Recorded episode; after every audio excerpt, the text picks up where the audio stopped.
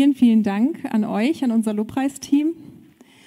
Und auch von mir einen wunderschönen guten Morgen. Das ist richtig toll, hier in so einen vollen Saal zu gucken, in so viele äh, freundliche und fröhliche Gesichter. Richtig cool. An der Stelle im Gottesdienst kommt jetzt eigentlich die Predigt und ihr wundert euch vielleicht, äh, warum ich jetzt hier vorne stehe. Ähm, wir haben heute zum allerersten Mal in der äh, Geschichte unseres Gottesdienstes sozusagen die Situation, dass uns ganz, ganz kurzfristig die Predigerin, die für heute angefragt war, ausgefallen ist. Ähm, genau. Von daher ist die leider nicht da. Aber das ist halb so schlimm. Es wird trotzdem einen Predigteil geben. Der wird ein bisschen anders sein, als ihr das gewohnt seid oder als wir es gewohnt sind. Ähm, aber sicherlich trotzdem gut, weil äh, Gott redet. Und eigentlich äh, entspricht es auch sehr so der DNA von unserem Gottesdienst, ähm, dass wir jetzt eine Gemeinschaftspredigt draus machen, ihr und ich, ähm, weil wir schließlich gemeinsam Gottesdienst feiern. In der Gruppe, in der wir uns immer wieder mal Gedanken machen um unseren Gottesdienst und wie wir die Dinge hier so gestalten, haben wir uns vor einiger Zeit mal so ähm, ein paar Leitsätze überlegt, was uns wichtig ist und einer davon ist auch, dass wir wirklich betonen wollen, dass Gottesdienst eine gemeinschaftliche Aktion ist. Also das ist nicht so gedacht, dass hier vorne Menschen stehen, die irgendwie Programm machen und alle anderen äh, hören zu und konsumieren, sondern wir alle gemeinsam loben unseren Gott, feiern ihn und jede und jeder von uns hat auch was beizutragen. So wie es zum Beispiel Paulus auch schreibt im ersten Korintherbrief im Kapitel 14, wenn wir Gottesdienst feiern, dann ist jede und jede beteiligt, jeder hat was beizutragen. Wir haben alle ganz unterschiedliche Gaben, die wir einbringen können und dürfen für die Gemeinschaft.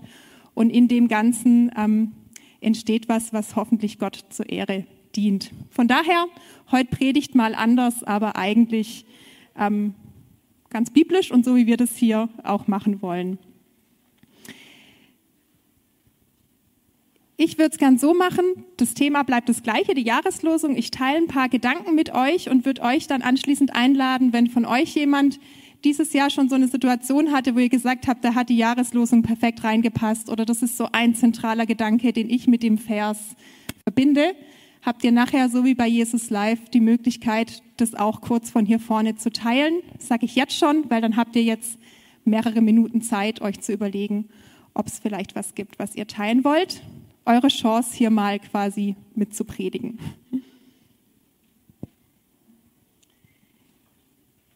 Und es war jetzt gerade auch schon so, dass während der Lobpreiszeit ähm, jemand einen Eindruck hatte und ähm, den möchte ich weitergeben. Und zwar hat die Person, während wir hier gesungen haben, ähm, so das Gefühl gehabt ähm, oder so das Bild gehabt, es ist heiß, wir alle haben Durst und ich denke, also aus dem letzten Sommer können wir das irgendwie auch alle ganz gut nachvollziehen. Und Jesus ist da und geht durch die Reihen und gibt uns Wasser und stillt unseren Durst. Und äh, wir werden quasi von Jesus überrascht in dem Gottesdienst, weil wir dachten, wir sitzen nur hier ähm, und dann kommt Jesus und gibt uns Wasser zu trinken. Und die Person hat es so gedacht, dass es wahrscheinlich in uns eine Sehnsucht oder vielleicht auch einen Bedarf gibt, dass wir uns neu von Jesus füllen lassen und vom Heiligen Geist füllen lassen. Und von daher finde ich das ein richtig ähm, cooles Bild, was auch ganz gut zu unserer Jahreslosung pracht, äh, passt. Und freue mich, dass ich das mit euch teilen durfte, äh, stellvertretend. Thema heute Morgen ist und bleibt unsere Jahreslosung. Ähm, Frage an euch mal ganz kurz ehrlich, wer von euch hätte jetzt vor heute Morgen, bevor die Clara was drüber gesagt hat und bevor es hier an den Folien stand, noch gewusst, was die Jahreslosung eigentlich ist? Wer hätte das spontan? Okay? Doch ein paar, ähm, manche auch nicht. Ähm, das ist ja so eine Sache mit der Jahreslosung. Das ist eigentlich ein Vers, der uns das ganze Jahr begleiten soll. Ähm, bei denjenigen von uns, die irgendwie so ein bisschen christlich sozialisiert sind oder christlich aufgewachsen sind, da kennt man das Jahreslosung, das gehört irgendwie dazu. Aber manche können vielleicht auch nicht so viel äh, damit anfangen, ähm, was das ist oder wofür braucht man das. Und deswegen habe ich euch äh, ein paar äh, Fun Facts äh, sozusagen oder hauptsächlich mal Facts mitgebracht. Was ist eigentlich die Jahreslosung und äh, für was gibt's die? Die Jahreslosung, das ist immer ein Bibelvers oder eine zentrale Aussage aus der Bibel, ähm, die für ein Jahr so im Fokus stehen soll, die uns begleiten soll das ganze Jahr über. Das ist immer ganz knapp formuliert und soll ein Vers sein, der ermutigt, tröstet, Hoffnung weckt oder auch mal aufrüttelt und provozieren kann und mit dem man sich dann ein Jahr lang quasi beschäftigen kann. Es gibt auch die Herrenhuterlosungen, die kennen vielleicht manche, da gibt es so einen Vers für jeden Tag. Und auch da ist die Jahreslosung quasi so auf Seite 1. Wisst ihr denn, wer entscheidet, was jetzt Jahreslosung wird und was nicht? Ich wusste es nämlich nicht. Das ist äh, die Ökumenische Arbeitsgemeinschaft für Bibellesen.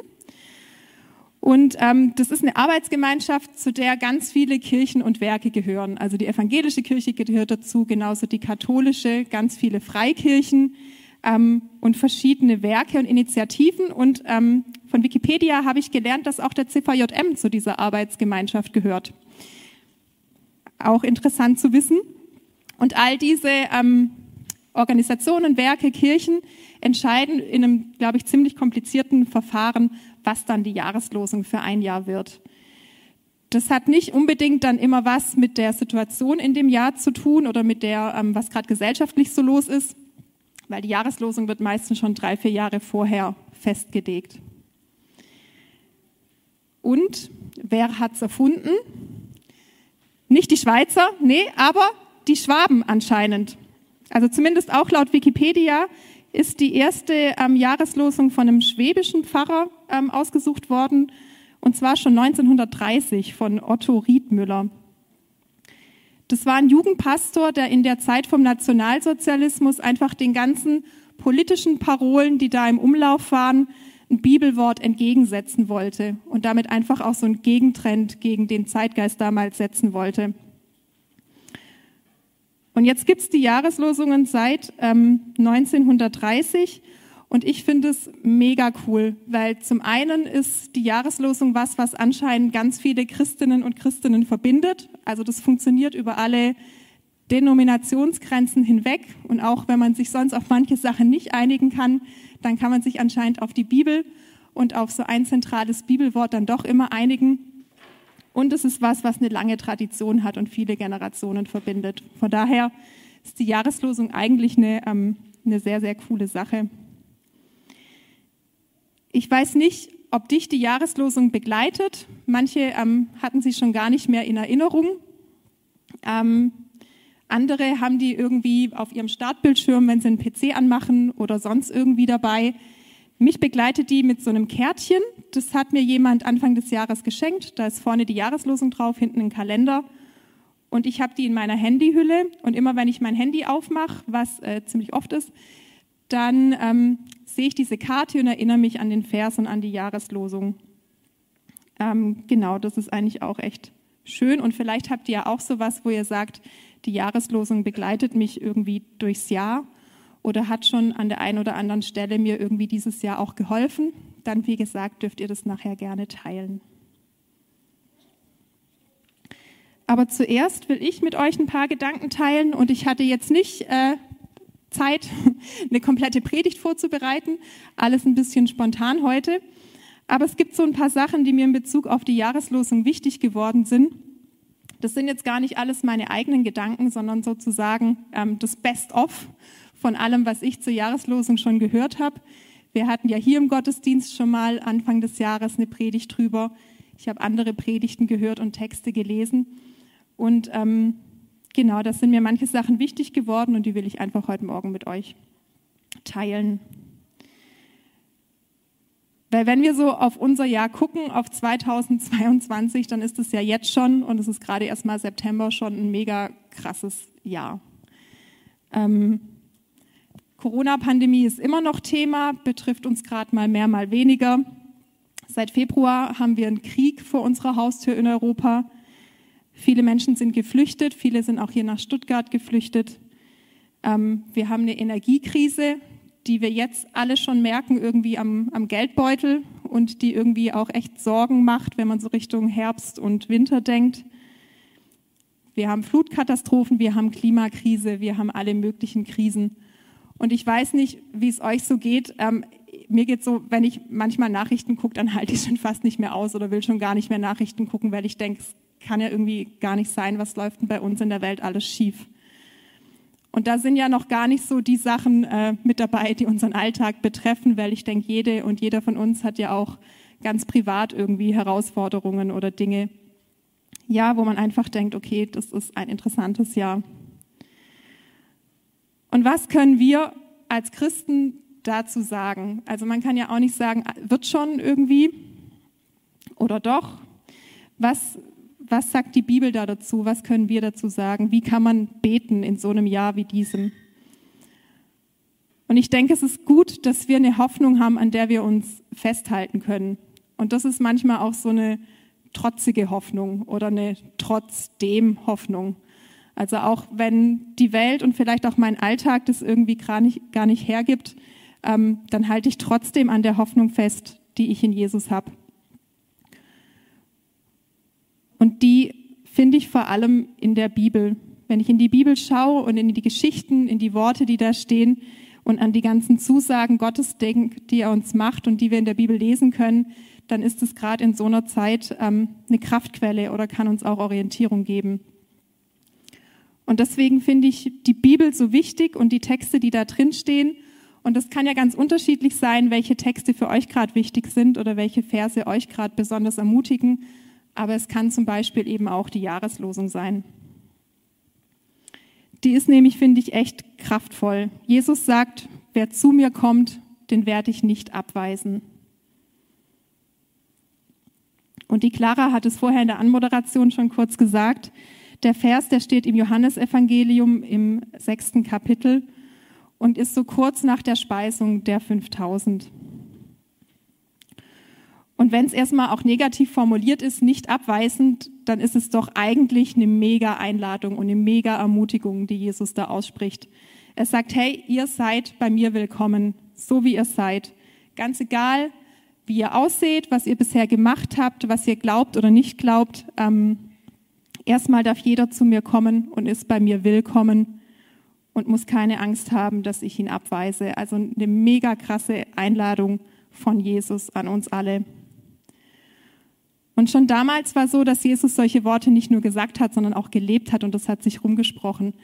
Also gerade bei der Geschichte von den 5000, das waren 5000 Menschen, die unbedingt Jesus sehen wollten die ihn hören wollten, die von ihm geheilt werden wollten. Und ich stelle mir das so vor, dass das so einmal der komplette Querschnitt durch die damalige Gesellschaft war, dass da alle möglichen Leute drunter waren, die zu Jesus gekommen sind. Und zu denen sagte er, ich bin das Brot des Lebens. Wer zu mir kommt, der wird nicht mehr hungern. Und zwei Verse später dann unsere Jahreslosung. Wer zu mir kommt, den werde ich nicht abweisen. Und genau das macht Jesus aus, dass er bedingungslos liebt, dass man nicht erst irgendwas leisten muss oder sein muss, sondern dass wir zu ihm kommen können und er uns mit Liebe und Respekt und Wertschätzung begegnet. Und damals waren das Zöllner, Sünder, Ehebrecher, ähm, Arme, Kranke, Blinde, alle die, die auch ausgeschlossen sind von der Gesellschaft, weil sie vielleicht nicht gut genug oder nicht fromm genug sind, weil sie irgendwelchen Maßstäben nicht genügen, all die durften zu Jesus kommen. Und er hat sie liebevoll angeguckt und ihnen Zeit und Beachtung geschenkt. Und das steckt für mich in diesem Vers, wer zu mir kommt, den werde ich nicht abweisen, sondern Jesus nimmt sich Zeit für dich, damals für die Menschen und heute auch für uns. Und mir persönlich ist es super wichtig, dass ich das irgendwie auch immer wieder für mich ähm, mir sagen lassen kann, ich kann zu Gott kommen und werde nicht abgewiesen. Weil mir geht es manchmal auch so, dass ich in meinem Glaubensleben Hochphasen und Tiefphasen habe und manchmal denke, oh Mann, ich kann doch jetzt nicht schon wieder um die gleiche Sache beten oder ich habe schon wieder die gleiche Sache falsch gemacht oder ich werde auch irgendwelchen Ansprüchen vielleicht nicht genug, die andere an mich haben oder die Gott scheinbar an mich hat. All das ist gar nicht wichtig, sondern Jesus sagt, hey, komm, komm zu mir, ich werde dich nicht abweisen und ich sehe dich und ich gebe dir zu essen und zu trinken, geistlich und auch äh, körperlich. Von daher erstmal mega die Ermutigung für uns und gleichzeitig, das ist so mein, mein zweiter Gedanke, auch eine Einladung, dann so zu leben, wie Jesus lebt, wie er es uns vorlebt. Wenn Jesus der ist, der Menschen vorbehaltlos annimmt, dann wünscht er sich auch von uns, von seiner Kirche, von seinen Nachfolgerinnen und Nachfolgern, dass wir das auch so machen, dass wir unseren Mitmenschen genauso mit Liebe begegnen und mit Respekt. Die Jahreslosung ermutigt uns also auch, einander anzunehmen. Egal wie der andere drauf ist, egal was der für Eigenschaften hat, ob mir seine Einstellungen passen, ob er mir sympathisch ist. Ähm, erstmal sind wir aufgefordert, allen so zu begegnen, wie Jesus das auch macht. Und das ist manchmal gar nicht so einfach. Das ist manchmal schon in der Gemeinde nicht einfach, wo auch nicht immer alles äh, Friede, Freude, Eierkuchen ist oder wo es auch verschiedene Meinungen gibt. Das ist nicht einfach auf der Arbeit, wenn ich eine nervige Kollegin habe oder einen anstrengenden Chef. Das ist nicht einfach, wenn ich in der U-Bahn äh, blöd von der Seite angepöbelt werde. Und euch fallen bestimmt auch genug Situationen ein, wo man erstmal nicht äh, irgendwie gerade mit offenen Armen auf andere zugehen will. Und trotzdem glaube ich, ist das was, was Gott sich von uns wünscht, dass wir diese Haltung haben, anderen erstmal trotzdem mit Respekt und Liebe zu begegnen und im Gespräch zu bleiben. Das passt irgendwie gar nicht so zu unserem Zeitgeist, in dem wir gerade leben. Bei uns in der Gesellschaft ist es eher so, dass man ganz schnell andere in Schubladen steckt und Gespräche aufhören, sei es so in der Begegnung, sei es, wenn man irgendwie im Internet unterwegs ist oder auf Social Media, da ist ganz schnell dann irgendwie das Gespräch zu Ende oder andere werden, ähm, ja, werden irgendwie ausgegrenzt. Und ich denke, da ist es cool, uns unter anderem durch die Jahreslosung daran erinnern zu lassen, dass wir das anders machen sollen, dass wir auch da irgendwie einen Gegentrend setzen können und eher so diese Haltung von Jesus leben.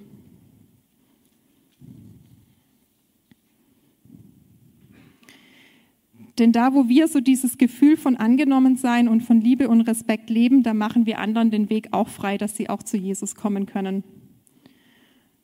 Und das ist der letzte Gedanke, den ich mit euch teilen will. Wie kommen denn Leute zu Jesus?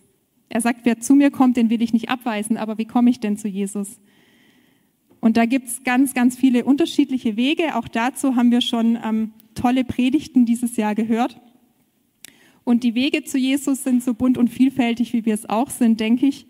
Ein ganz, ganz äh, schöner Weg ist Musik. Wir haben das vorher im Lobpreis irgendwie gemacht, dass wir ähm, durch die Lieder, durch die Musik uns auf Gott ausgerichtet haben. Und auch nach der Predigt wird die Lobpreisband nochmal mit uns in so eine Zeit gehen. Stille ist genauso ein Weg. Bibel lesen, beten, im Gottesdienst sein, im Hauskreis sein, ein Spaziergang durch die Natur. Überall da kann uns Gott, kann uns Jesus begegnen. Und ein Punkt, der mir in letzter Zeit besonders wichtig geworden ist, weil ich mich damit auch noch mal ähm, intensiv beschäftigt habe, ist, dass wir Jesus aber auch in anderen Menschen begegnen können und mitten in der Welt, mitten in unserem Alltag. Und zwar gerade da, wo wir uns den Menschen zuwenden, die ihn noch nicht kennen oder denen, die am Rand der Gesellschaft stehen, die irgendwie Not leiden. Gerade da begegnet uns Jesus, weil er selber sagt in Matthäus 25, was ihr einem von meinen geringsten Brüdern und Schwestern getan habt, das habt ihr mir getan. Also da, wo wir ähm, auf andere zugehen und vielleicht gerade auch auf Notleidende, da kann uns Jesus in der Begegnung ähm, ja auf uns zukommen. Heinrich Bedford Strom sagt, ähm, Frömmigkeit ohne Engagement für die Welt ist ein Widerspruch in sich. Das heißt, das ist gut für mich, dass ich Jesu Zusagen habe und dass ich in seiner Liebe lebe. Aber wenn es dann nur dabei bleibt, dass ich das für mich nehme und so meine eigene ähm, Frömmigkeit lebe oder in meiner eigenen christlichen Bubble bleibe, dann ist es eigentlich nicht genug, sondern die Liebe will, will rausgehen. Und auch da kann uns die Jahreslosung Mut dazu machen. Ich denke, unsere Welt hat es nötig, dass wir rausgehen und die Liebe teilen und andere auch zu Jesus einladen, dass sie zu ihm kommen können. Und da gibt's ganz, ganz viele Möglichkeiten. Das machen ja auch schon viele ähm, Kirchen und Initiativen, auch hier in Stuttgart. Es gibt ganz viele tolle Projekte. Es gibt Alpha-Kurse, von denen wir nachher auch noch hören werden, ähm, wo es einfach darum geht, Menschen zu Jesus einzuladen, dass sie zu ihm kommen können, weil er auch auf sie wartet. Und deswegen finde ich es gut, dass wir uns heute Morgen nochmal an die Jahreslosung erinnern. Zum einen für uns, dass wir zu Jesus kommen dürfen, aber auch mit dieser Einladung, ähm, das dann auch so zu leben, weil es andere Leute genauso nötig haben, zu Jesus zu kommen. Amen.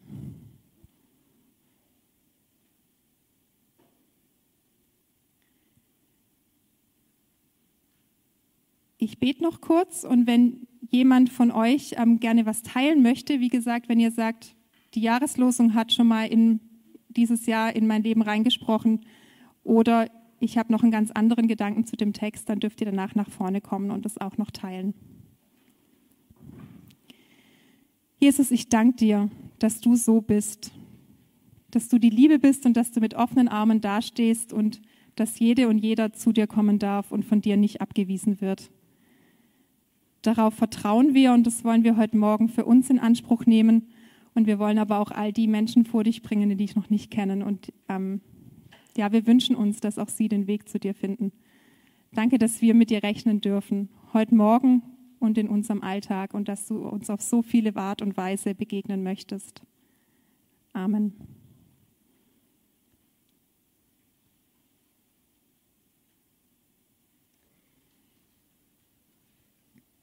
Gut.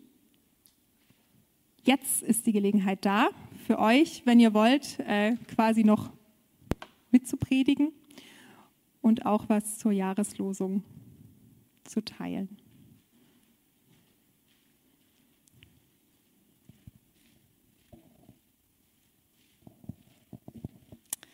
Hallo, ich bin die Isabel und ich habe heute Morgen eine wunderschöne Aufgabe sehr gerne spontan übernommen. Ich durfte die Leute herzlich willkommen heißen ähm, unten am Gottesdienst. Also ich hab, durfte euch, ich glaube, ich habe fast jedem von euch ein Süßi in die Hand gedrückt sozusagen. Das ist eine Aufgabe, die übernehme ich sehr gerne. Und da ist es nicht dieses, also nicht abweisen, sondern sogar herzlich willkommen heißen. Es liegt mir sehr. Aber ich möchte auch was bekennen. Ähm, relativ am Anfang, wo ich, also das muss dann kurz nach zehn gewesen sein, da strömt, strömten die Leute noch nicht so stark.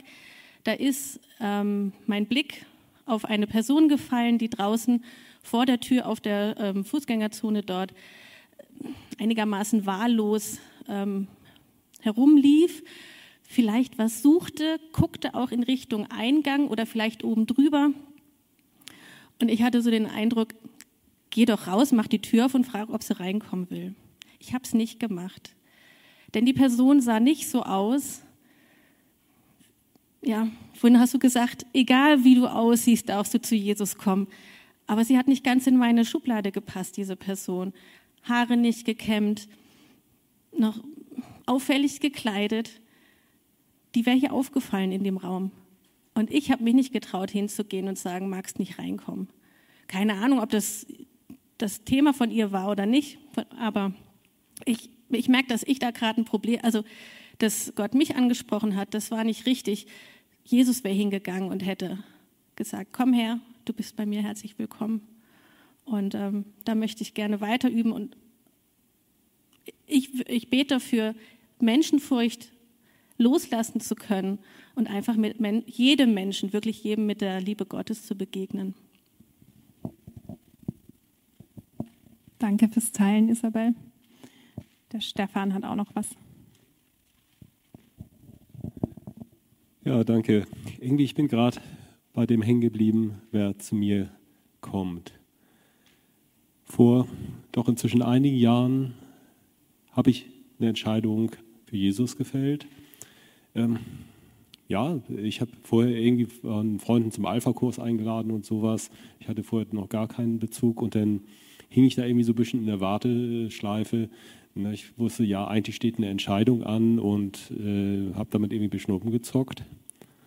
Aber da habe ich mich irgendwann hingesetzt, einfach Tagebuch genommen und aufgeschrieben, dass ich Jesus folgen will und was das eigentlich für mich persönlich heißen soll. Und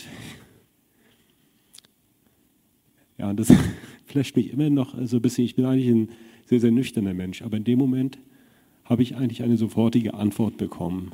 Einfach in einem Gefühl, ja, jetzt der Heilige Geist da. Und ich habe so ein Gefühl gehabt, geliebt zu sein, wie ich das in meinem Leben vorher noch nie gehabt habe. Und ich habe das als eine direkte Antwort genommen. Und insofern, wenn hier jemand ist, der auch mit dieser Entscheidung noch ein bisschen rumzockt, soll ich denn wirklich mein Leben Jesus geben oder nicht, möchte ich euch Mut machen, ja, tut es. Es gibt nichts Besseres. Amen dazu. Danke, Stefan. Da darf ich gleich nochmal intervenieren. Nein, nicht intervenieren, ich ergänze. Und zwar kam vorhin jemand auf mich zu, der sehr in die ähnliche Richtung, wie der Stefan jetzt gerade erzählt hat, ähm, mir ein Bild mitgeteilt hat. Und das möchte ich jetzt gerne teilen äh, mit einer bestimmten Person. Ich weiß nicht, wer diese Person ist. Und zwar ähm, hatte die Person den Eindruck, dass es hier jemand gibt, ähm, der sehr in diesem, du hast vorhin von Leistungsdruck gesprochen, der sehr in so einer ähm, in so einem Gefängnis von Leistungsdruck und von Dunkelheit gefangen ist. Und Jesus möchte dir Helligkeit schenken. Er möchte dir sagen, hey, ich sehe dich, ich liebe dich und du darfst zu ihm kommen, genauso wie du bist. Genau. Ich hoffe, du fängst damit was an. genau. Wir haben gleich noch mal eine Zeit mit Musik und Gebet, wo ihr dem nachgehen könnt und vielleicht, wenn ihr euch angesprochen fühlt, auch noch mal für euch beten lassen könnt. Ähm, wir kommen zu Jesus, so wie wir sind, ähm, und feiern ihn. Und wenn ihr noch Geschichten habt, die ihr jetzt nicht von vorne teilen wollt, dann äh, könnt ihr das nachher ja beim Kaffee trinken noch euch gegenseitig erzählen.